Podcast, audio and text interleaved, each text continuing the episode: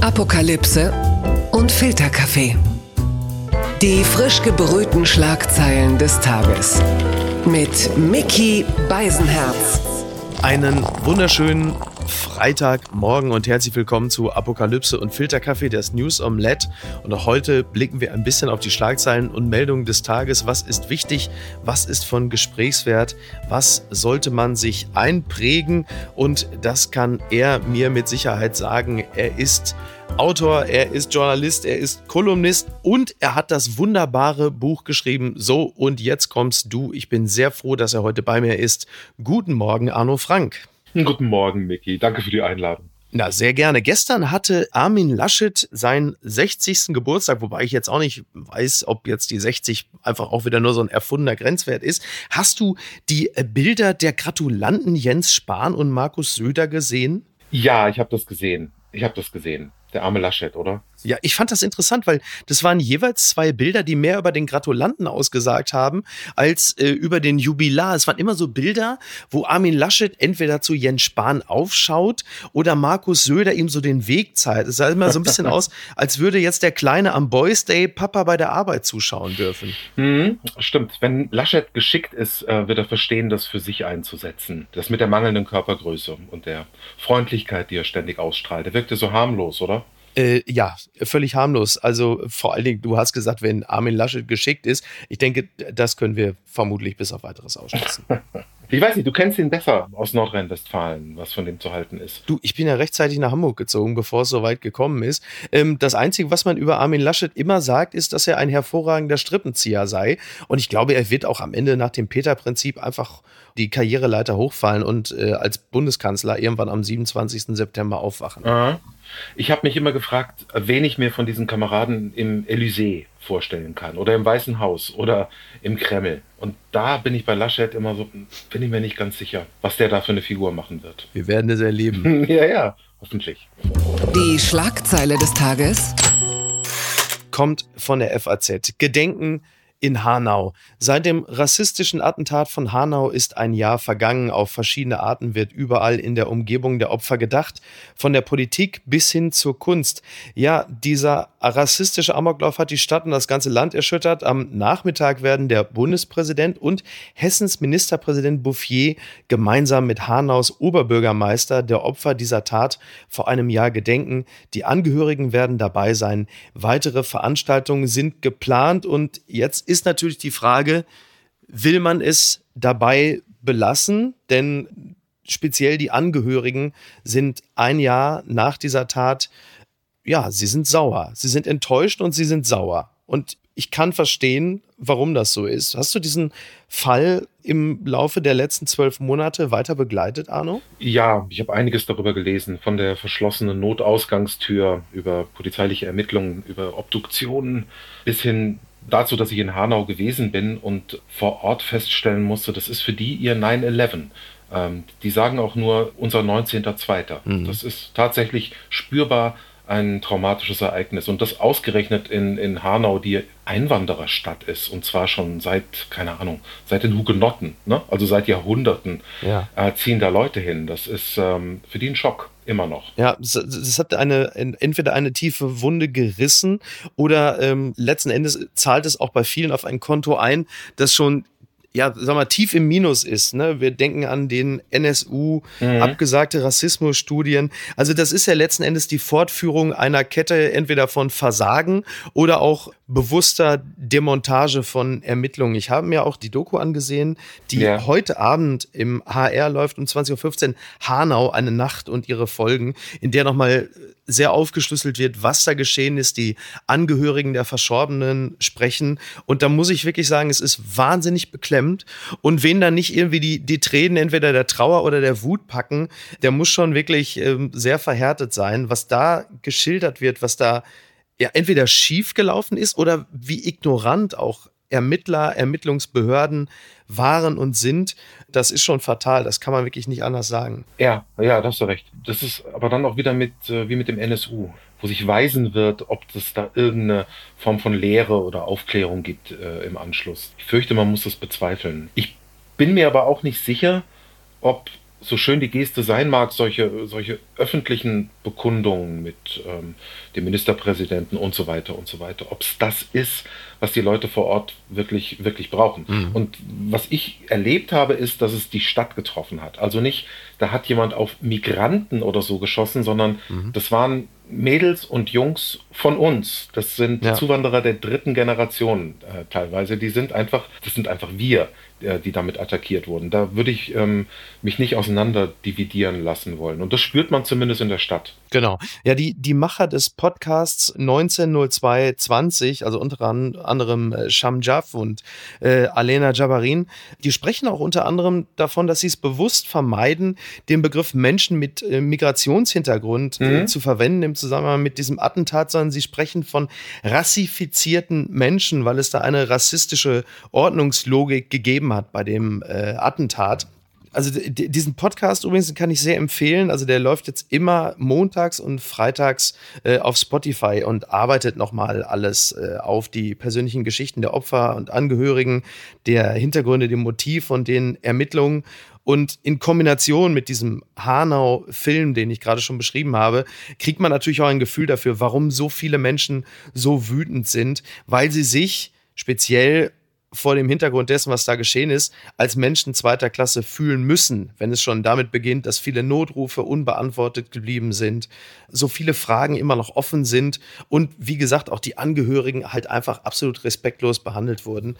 Und da gibt es wahnsinnig viel äh, aufzuarbeiten und äh, diese Wut zeigt sich ja in, in ganz vielen Ausprägungen und es geht ja bis dahin, dass man sich völlig zu Recht über auch, ja klar, dumme Fernsehshows aufregt, in denen ausschließlich Vertreter der weißen Mehrheitsgesellschaft Aha. darüber reden, wie sehr sie der Polizei vertrauen. So, Aha. also da, da liegt vieles im Argen und da gibt es, gibt es vieles aufzuarbeiten. Ja, vor allem wenn man vorher sich nicht wohlfühlte mit dem Begriff des strukturellen Rassismus, der überall herrschen soll, der dann nach der Betrachtung von Hanau doch. Also da kann man sehen, was das ist und wohin das führt. Ja. Blattgold. Der Tagesspiegel meldet, AstraZeneca-Verweigerer haben, Zitat, Chance vertan. Berlins regierender Bürgermeister will Impfreihenfolge ändern. Zitat, wer den Impfstoff nicht will, der hat seine Chance vertan. Michael Müller plädiert dafür, Lehrkräfte oder Polizisten vorzuziehen, wenn andere sich weigern. Ja, es ist ja so, dass bundesweit erst rund äh, 107.000 von 740.000 ausgelieferten AstraZeneca-Dosen verimpft wurden. Mhm. Und das gilt ja nicht nur für Berlin, sondern auch in anderen Bundesländern, auch in Sachsen zum Beispiel, bleiben die äh, Behörden oder die Impfzentren jetzt auf ihren Dosen liegen. Also man hat jetzt manchmal das Gefühl, so BioNTech ist Radeberger und AstraZeneca ist halt Astra Bier. Mhm. So. Und jetzt setzt sich langsam in der Bevölkerung der Eindruck fest, dass dieser AstraZeneca Impfstoff nichts taugt. So nach dem Motto, was nichts kostet, taugt auch nichts, weil man irgendwo gehört hat, ja, der hat nur irgendwie 70 Prozent äh, Wirksamkeit und die Nebenwirkungen seien etwas schlimmer. Also ich, ich presche da jetzt gerne mal kurz vor, ich würde den schon nehmen. So ist es nicht. Ja, das ist gut, dass du das sagst. Ein Freund von mir ähm, ist Krankenpfleger äh, in Wiesbaden und ich traf ihn neulich und er war sehr froh, einfach geimpft zu sein. Und ich habe ihn gefragt, ja, welchen Stoff hast du denn äh, jetzt Intus? Und er meinte, ja, BioNTech, äh, aber ich hätte auch AstraZeneca genommen. Und ich nicke so und er meint, du, ich hätte auch Sputnik genommen.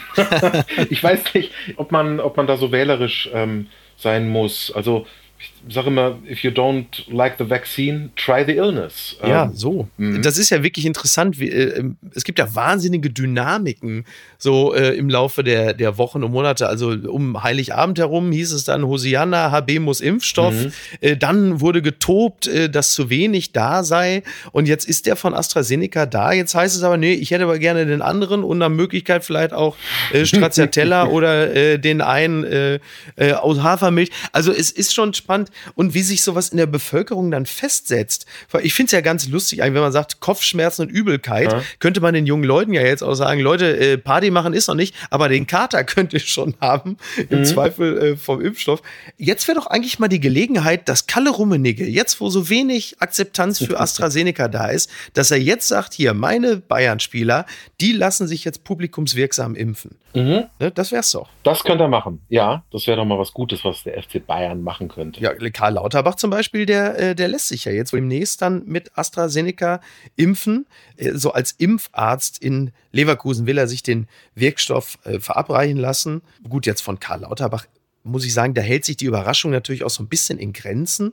Ja. Der ist ja ohnehin sehr vernunftbegabt und äh, in dieser äh, Pandemie ja wirklich auch äh, mit Vorbildcharakter ausgestattet. Die Bild-Zeitung will ihrerseits, äh, jetzt wohl auch unterstützt von der FDP, Angela Merkel dazu treiben, sich jetzt endlich öffentlich impfen zu lassen. Mhm. Da bin ich andererseits, ich denke, die Frau hatte eigentlich wirklich so bei Reichels Bild nie wirklich eine Chance, weil äh, lässt sie sich impfen, dann sagen sie natürlich, die hat sich vorgedrängelt. Ja. Lässt sie sich nicht impfen, dann heißt es, äh, Frau Merkel, was verheimlichen Sie uns? Mhm.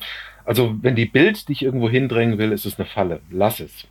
ja. Also würde ich, wenn sie schlau ist und das ist sie, wird sie das natürlich nicht tun. Mhm. Ich weiß auch nicht, seit wann wir ständig Vorbildfunktionen brauchen. Ich meine, wir reden von erwachsenen Menschen. Ich bin noch nicht mehr elf oder zwölf, dass ich ein Vorbild brauche. Ach, guck mal, Mensch, wenn der sich geimpft hat, dann mache ich das auch weiß ich gar nicht, ob das nicht ein bisschen überbewertet wird. Ja, ja am Ende machen wir natürlich derzeit unsere Nachbarn, im Zweifel ähm, nicht nur Tür zu Tür, sondern auch unsere britischen, die haben wir ja schon auch so ein Stück weit als Meerschweinchen betrachtet und gedacht, jetzt mhm. lassen die sich erstmal zuerst impfen und gucken mal, was passiert. Interessant ist jetzt übrigens in dem Zusammenhang noch die Meldung, die rausgekommen ist, was BioNTech eigentlich äh, für eine Dosis ihres kostbaren Impfstoffs haben wollten. Also, dass sie teurer sind als AstraZeneca, das ist ja eh schon bekannt. Äh, ursprünglich ursprünglich wollten sie für eine Impfdosis 54 Euro und 8. Mhm. Das ist natürlich ein satter Preis und den haben sie so bemessen, jetzt mal ganz simpel, haben sie der EU gesagt, na ja, der Preis berechnet sich gar nicht jetzt so über die Entwicklung des Impfstoffes, sondern es ist so eine Frage dessen, wie viel Schaden ansonsten der Lockdown und der Virus anrichtet und gemessen daran ist, äh, haben wir eine Summe ausgerechnet, mhm. die dann in etwa in einem gesunden Verhältnis dazu steht und das sind jetzt 54 Euro pro Dosis. Und da hat die EU dann gesagt, nee, du, dann lassen wir es du. Dann wollen wir lieber alle irgendwie krank werden. Mhm. So, und da stehen wir jetzt. Da wäre ich gern dabei gewesen, wie die das so ausgerechnet haben. Also volkswirtschaftlicher Schaden und so weiter. Aufrechnen gegen so eine Impfdosis. Der endgültige Preis wird zwar geheim gehalten, aber angeblich liegt dabei 15,50 Euro.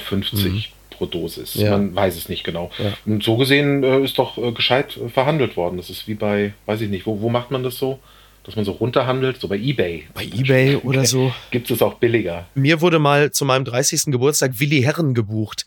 Der ist auch sehr hoch eingestiegen wohl. Und dann hat man ihn aber sehr schnell, sehr, sehr deutlich gedrückt. Ich weiß jetzt nicht, ob man Biontech direkt mit Willi Herren auch, sag mal, was mhm. die volkswirtschaftliche und gesundheitliche Bedeutung einer Pandemie, das ist, geht vielleicht zu weit, aber die sind ja gut runtergegangen. Ich finde es nur interessant, dass das jetzt so geleakt wird. Will die EU da jetzt auch so ein bisschen den schwarzen Peter bei, und jetzt muss man übrigens sagen, wo so unverschämte Summen da gefordert wurden. Mhm. Ist es jetzt eigentlich eher noch BioNTech, unser schönes deutsches Unternehmen, oder nennen wir sie jetzt offiziell Pfizer, weil es die bösen Amis sind? Wo stehen wir denn da jetzt gerade? ja, ja, genau. Die EU hat ja immer geltend gemacht, dass sie als EU eine ganz andere Verhandlungsposition hat als, keine Ahnung, ein Ländchen wie die Slowakei oder Deutschland oder so. Ähm, mhm. Ja. Das würde in, in, in diese Erzählung würde das auf jeden Fall reinpassen. Und du hast recht, es ist interessant, wie die ähm, BioNTech-Leute äh, von, von so Heilsbringern, das sind unsere großen Chemiker. Auf einmal kriegt es das, was der Schwabe ein Geschmäckle nennt und vielleicht sind die doch geldgeil, sind ja auch in der Börse, haben da Geld eingesammelt in New York und so. Was sind das eigentlich für Leute? Ja, genau, jetzt, jetzt ist das Pfizer. Pfui. ja, absolut Doppelpfui. Gewinner des Tages ist die NASA. Der NASA-Roboter Perseverance ist ja gestern auf dem Mars gelandet, also um 21.56 Uhr. Und äh, da steht er jetzt, ja, so dieser Mars-Rover.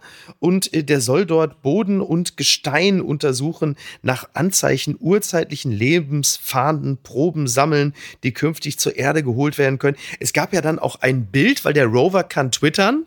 Also da hat er äh, unter anderem Donald Trump was voraus. Und da gibt es dann so ein Bild, also so ein, so ein aus so einem Bullauge, so ein Schwarz-Weiß-Bild. Und dann sieht man halt die Marsoberfläche und steht, Hello World, my first look at my forever home. Und man sieht halt einfach nur Steine, Geröllwüste oder wie es immer mehr Deutsche nennen, Vorgarten. Ja, und jetzt? Was passiert denn da jetzt? Also was haben wir denn davon? Ja, ja, ich weiß nicht das interessiert bestimmt Wissenschaftlerinnen äh, oder Wissenschaftler beim Max-Planck-Institut oder so. Ähm, ich weiß nicht, warst du live dabei, als er aufsetzte? Es gab Medien, die haben so Ticker gemacht. Er tritt in die Atmosphäre ein und so. Ähm, es hat doch ein bisschen was von seinem Reiz verloren. Also, sofern man nicht Elon Musk heißt oder so. Ja, ja, also die haben sich natürlich alle wahnsinnig gefreut da im Kontrollcenter. Das war ja irgendwie schön zu sehen, dass da mal mhm. ein paar Leute auch, das war eigentlich im Grunde genommen die wildeste Party, die ich seit Monaten gesehen habe. Diese ganzen Leute, die da so gefeiert haben, ja. denen habe ich es ja gegönnt, weil es ja, also mal rein wissenschaftlich, technisch ist das natürlich eine Sensation. Äh, bei mir ist das immer so, ich denke da ganz pragmatisch, Leute, was wollt ihr da oben auf der Geröllhalde? Mhm. Kümmert, also das ist jetzt wirklich, und ich bin jetzt nicht Luisa Neubauer, aber man, wenn man diese beiden Planeten miteinander vergleicht, du siehst den Mars, das Ding, ja, diese mhm. Schutthalde mhm. da, der aussieht wie so ein Steinvorgarten. Ja, ja. Und auf der anderen Seite hast du halt diese prachtvolle Erde und manchmal hat man wirklich das Gefühl, dass man, so wie bei allen Sachen, du willst was Neues haben, auch wenn es eigentlich gar nicht so gut ist wie das Vorgängermodell, mhm. aber es ist neu und du willst jetzt dahin und sagst, da müssen wir uns jetzt alles angucken mhm. und du hast im Grunde mit der Erde, du hast das Ding schlechthin und lässt es dann mhm. teilweise so verkommen. Ich weiß, das klingt jetzt so ein bisschen nach evangelischem Kirchentag, aber so ganz, ja, ähm, ja und am Ende stehen da oben bald mehr SUVs rum als vor der Sansibar auf Sylt. Das ist ja auch noch das Ergebnis. Da ist ja werden bald die Parkplätze knapp langsam. Aber ich glaube, dir fehlt der Pioniergeist, der Aufbruch ins All und ja. in die Unendlichkeit und auch das wirtschaftliche Gespür. Vermutlich ähm, gibt es da auch kostbares Gestein, verdammt super seltene Erden, die es bei uns nicht gibt. Also mhm. die werden schon irgendwas finden, was irgendwelche Expeditionen äh, lohnend macht. Äh, Im Übrigen werden es die Chinesen sein, fürchte ich. Was heißt fürchte ich? Äh, davon ist auszugehen, dass die NASA eine Vorarbeit leistet nur. Im Übrigen, ja. ähm, ich habe eine Aufnahme gesehen, ich weiß nicht, ob es der Perseverance war oder der andere Rover, der hat seine Kamera mal nach oben gerichtet. Du siehst es so wackeln, so per Fernsteuerung und dann guckt er in den Himmel.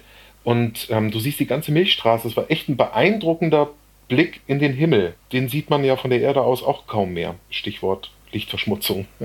Also das sah schon hübsch aus, aber ich will wirklich nicht wissen, was das gekostet hat. Da kommst du also mit einem, einem Schuss Impfdosis wahrscheinlich nicht ganz hin, schätze ich mal. Ne? Nein, wirklich nicht. Aber es ist komplett Corona-frei ja, da oben. Die, mhm. ja, cleane Umgebung.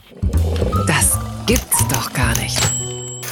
Die Frankfurter Rundschau schreibt, Wetterchaos in den USA, Millionen in Texas weiter ohne Strom, Lebensmittel werden knapp. Ja, durch den Wintersturm im Süden der USA müssen Millionen Menschen frieren und ohne Strom ausharren. Supermärkte werden indes leer gekauft. Texas hat ja wahnsinnig unter diesem Wintersturm zu leiden. Ich glaube, es sind zwölf Millionen Menschen, mhm. die äh, teilweise ohne Strom und zuverlässiges Wasser leben müssen.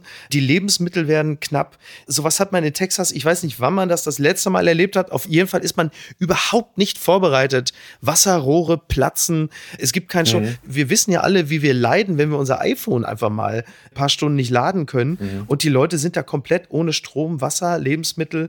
Und äh, das Interessanteste, Ted Cruz, also der Senator, der ja, äh, also halt eben auch gerade für Texas verantwortlich ist, der hat gesagt, Leute, macht ihr mal, ich fliege jetzt mal eben nach Mexiko und hat sich natürlich dabei mhm. erwischen lassen. Mhm. Das ist schon peinlich. Also kaum wird's kalt, schon Drittweltland, sei es auch nur für ein paar Tage. Wenn ich richtig informiert bin, haben sie die Wochen vorher auch noch groß getönt. Es ist ja der Lone Star State und die haben einen gewissen Stolz. Ja. Texas war ja auch eine Weile unabhängig und so. Und die haben schon von Sezession gesprochen, also von einer Loslösung von den Staaten. Hm. Also man nimmt natürlich den Mund voll, aber das ist so dieses ja. Südstaaten-Poltern. Und kaum schneit's, äh, rufen sie um Hilfe in Washington. Da kann man sehen, dass äh, Föderalismus vielleicht doch was Gutes auch hat. Absolut. Ja. Und jetzt gibt es aber auch so eine Art von Tribalismus, weil diverse andere Staaten ja. jetzt auch relativ lauthals halt sagen, kümmert euch doch um euren Scheiß alleine, genau aus diesen Gründen. Und äh, mhm. ja, hm, da sind die USA, was diesen Föderalismus und äh, den Separatismus angeht, dann doch noch mal ein bisschen anders drauf als wir, fürchte ich. Ja. Wäre vielleicht gut, wenn Trump jetzt doch noch im Amt wäre. Ne? Er würde jetzt wahrscheinlich nach Texas fliegen und würde da auch wieder irgendwelche Papierrollen, wobei Texas sind ja dann eher so sind ja Weiße. Da würde er sich wahrscheinlich dann doch noch etwas mehr. Wobei ja, doch auch viele Mexikaner in Texas, ne? Ja, klar, das sind nicht, nur Weiße. Ähm, die Frage wäre, ob man im Schnee Golf spielen kann. Das weiß ich jetzt nicht. Das wäre ja dann das, was ihn da hinziehen würde. Mit ich so einem roten sagen. Golfball, wie bei Fußball? Ja, mit einem roten Golfball, genau.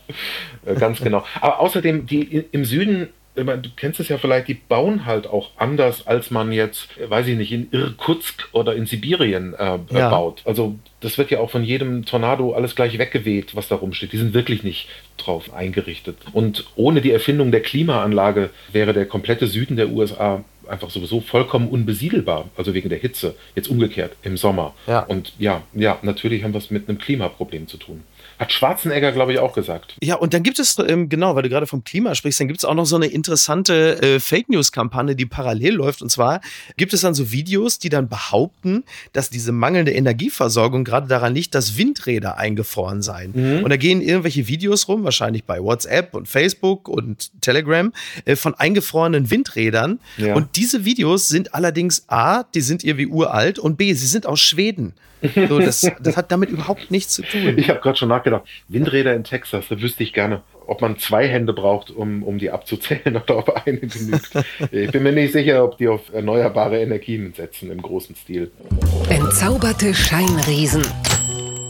T-Online schreibt Dubai, das Grauen hinter den Glitzerfassaden. Ja, es gibt ja den derzeitigen Fall von Latifa, der Prinzessin von Dubai, der Tochter des Herrschers über das Emirat. Die hatte sich 2018 vor ihrer Familie auf eine Yacht gerettet und wurde dann vor der indischen Küste, kurz davor, wurde sie dann äh, geschnappt und jetzt wurde sie wieder zurück ins Emirat verbracht und ist dort irgendwo in so einer Art Hotelzimmer eingeschlossen. Die Fenster sind äh, verriegelt gespielt und es gelang einer Freundin ihr irgendwie ein Smartphone zuzuschmuggeln und äh, damit hat sie dann Videos äh, irgendwo nach draußen geschickt. Also alles sehr, sehr dramatisch. Sie ist da gefangen und äh, das wirft wieder einmal ein bisschen den Lichtkegel auf Dubai, ein Emirat, äh, das ja gerne genutzt wird, um dort irgendwelche äh, Insta-Videos und Filme zu drehen und Influencer ziehen dorthin. Mhm. Aber mehr und mehr wird den Leuten dann doch bewusst, dass da vieles nicht ganz so sauber ist, um es mal ganz vorsichtig auszudrücken. Mhm. Ich hatte die Meldung damals mitbekommen, als sie geflohen ist, weil das so filmreif war. Das kann man sich eigentlich im Hollywood-Streifen oder so vorstellen, dass die wirklich mit einer Yacht und unter Volllast äh, der Motoren durch den Indischen Ozean äh, gepflügt ist ähm, und da einfach weg wollte und dass sie offenbar tatsächlich eingefangen worden ist. Danach hatte ich das nicht weiter verfolgt, bis jetzt diese Filme auch auftauchten und man weiß ja gar nicht, ob die überhaupt noch am Leben ist. Das kommt ja genau. auch dazu. Then again, das ist eine Prinzessin aus dem äh, Morgenland. Ich glaube, dass, dass Dubai noch ganz andere Sünden im Petto hat. Also man weiß auch, wenn man sich das anguckt, dass das alles komplett auf Sklavenarbeit errichtet worden genau, ist dort. Ja. Ähm, ich könnte mich da nicht vergnügen, aber andere können es und es ist verblüffend, wie schnell man irgendwelche Werte, die man dann vielleicht hat, doch einfach über Bord wirft, sobald es glitzert und blinkt und die Häuser richtig hoch sind. Genau, das, das, genau, die Häuser richtig hoch sind. Ich habe auch schon gesagt, da sind ja im Grunde mehr Phallus-Symbole, als dort siehst du noch nicht mal im Wartezimmer beim Urologen. Das ist ja Wahnsinn. mhm. Äh, genau, alles glitzert, alles blinkt, alles ist so auch intellektuell niedrigschwellig angeboten. Mhm. Und gerade Dubai brüllt einen ja auch wirklich förmlich an. Also der Hamburger Fischmarkt ist ein Ort der stillen Einkehr dagegen. Und es erinnert uns ja besonders vulgär daran, wie sehr halt eben die schönen Dinge auf Ausbeutung aufgebaut sind. Ich meine, klar, jeder von uns oder viele von uns haben ein iPhone, viele von uns äh, fahren vielleicht ein, ja, ein, ein ja. Elektroauto auch tatsächlich, auch die zählen ja damit rein. Oder äh, man hat irgendwelche Kleidung, ja. vielleicht noch nicht mal noch nicht mal billig, kann auch teuer sein, trotzdem irgendwo in Bangladesch gefertigt. Diese Dinge ignorieren wir so weg, aber wenn man sich nach Dubai begibt, dann schreit es einen wirklich ganz besonders an. Und da wird die Diskrepanz, kommt da so besonders zum Tragen. Mhm. Ja, das stimmt. Und doch gibt es den Leuten was äh, zum Träumen. Man denke nur an diese künstlichen Inseln, die aufgeschüttet worden sind. Weißt du, die The World oder die Palme. Ja. Also das siehst du dann nur von oben. Genau. Also ich finde, das ist ein dystopischer, albtraumhafter Ort, an dem man eigentlich nur Depressionen kriegen kann. Aber das mag auch ein alteuropäischer Blick sein. Äh, eigentlich ist das eine, äh, ist das so eine Art Las Vegas 2.0 minus Sünde. Also eine ganz komische, ja, wie eine Mischung aus Las, wie Las Vegas, wenn ein durchgeknallter Walt Disney äh, das nochmal neu bauen würde. So. Ja. Ich verstehe nicht, was die Leute dahin zieht. Das Wetter soll schön sein. Ja, das Wetter soll, ja, ja, das, ja, im Grunde genommen ist das ja so, dass, also Dubai ist so quasi die Röhre 8, aber zum Begehen insgesamt. Ja, genau, genau. Unterm Radar. Du hast mir erzählt, du schreibst, also es ist ja jetzt kein Riesengeheimnis, dass ich großer Fan deiner Spiegelkolumne bin, unter anderem für den Spiegel. Und du befasst dich gerade mit Conny. Welche Conny ist das, Arno? Ähm, das ist Conny mit der Schleife im Haar. Conny ist einfach wunderbar. Eine, eine Kinderfigur, die jeder kennt, der Kinder hat. Ähm, ja. Die gibt in ja. Millionen Auflagen ja, das und so ist weiter. Conny. Ja, oh ja, das ist Conny. Die ist sogar in der Schule gut. und wenn man Kinder hat, liest man ihnen aus Conny vor und kann es auch irgendwann nicht mehr ertragen. Jetzt ist es wohl so, dass es angeblich, das stimmt nicht, ich habe es recherchiert, Morddrohungen gegeben habe gegen die Macherinnen von, von Conny. Oh. Denn in der aktuellen Ausgabe, die 2020 rauskam, die heißt Conny macht Mut in Zeiten von Corona. Da wird kleinen Kindern erklärt, was es mit dem Virus auf sich hat. Das ist rot und sieht böse aus. Man muss sich die, die, die Hände waschen und es wird geskypt mit der Oma. Mhm.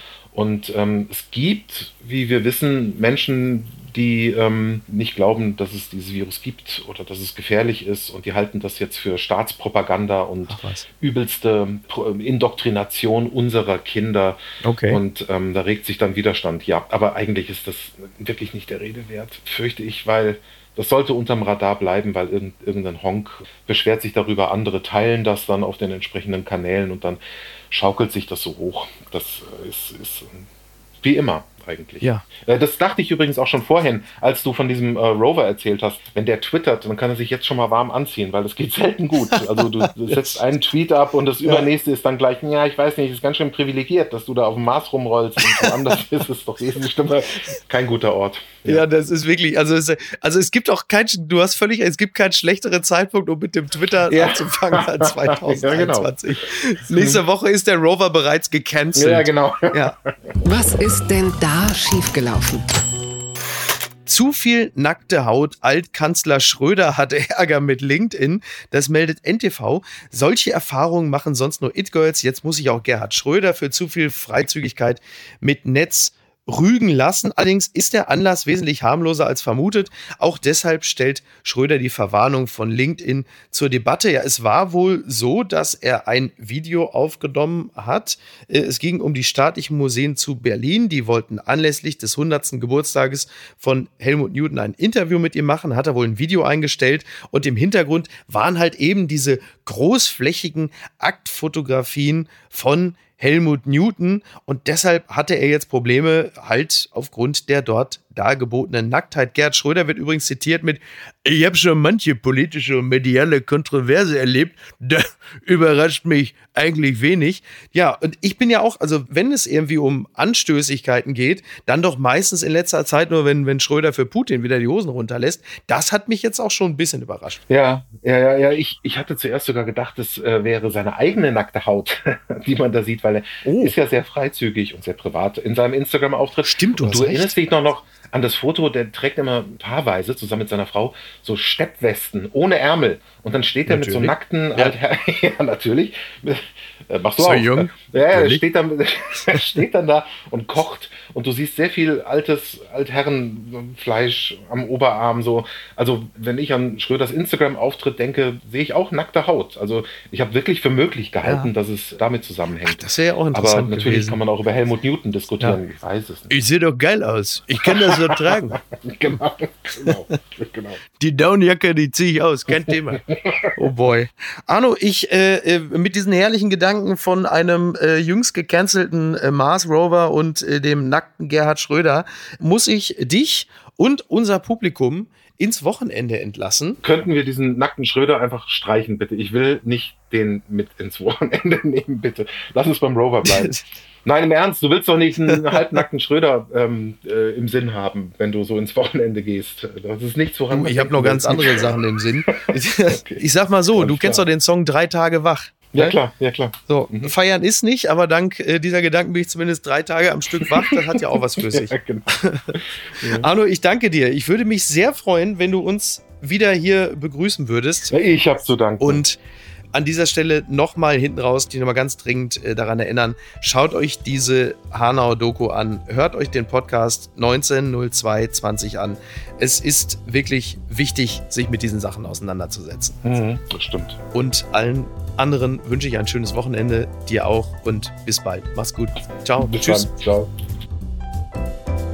Die heutige Episode wurde präsentiert von der Coro Drogerie. Apokalypse und Filtercafé ist eine Studio Bummens Produktion mit freundlicher Unterstützung der Florida Entertainment. Redaktion Niki Hassania. Produktion Laura Pohl. Ton und Schnitt Niki Franking. Neue Episoden gibt es jede Woche montags, mittwochs und freitags, überall, wo es Podcasts gibt. Stimme der Vernunft und unerreicht gute Sprecherin der Rubriken Bettina Rust.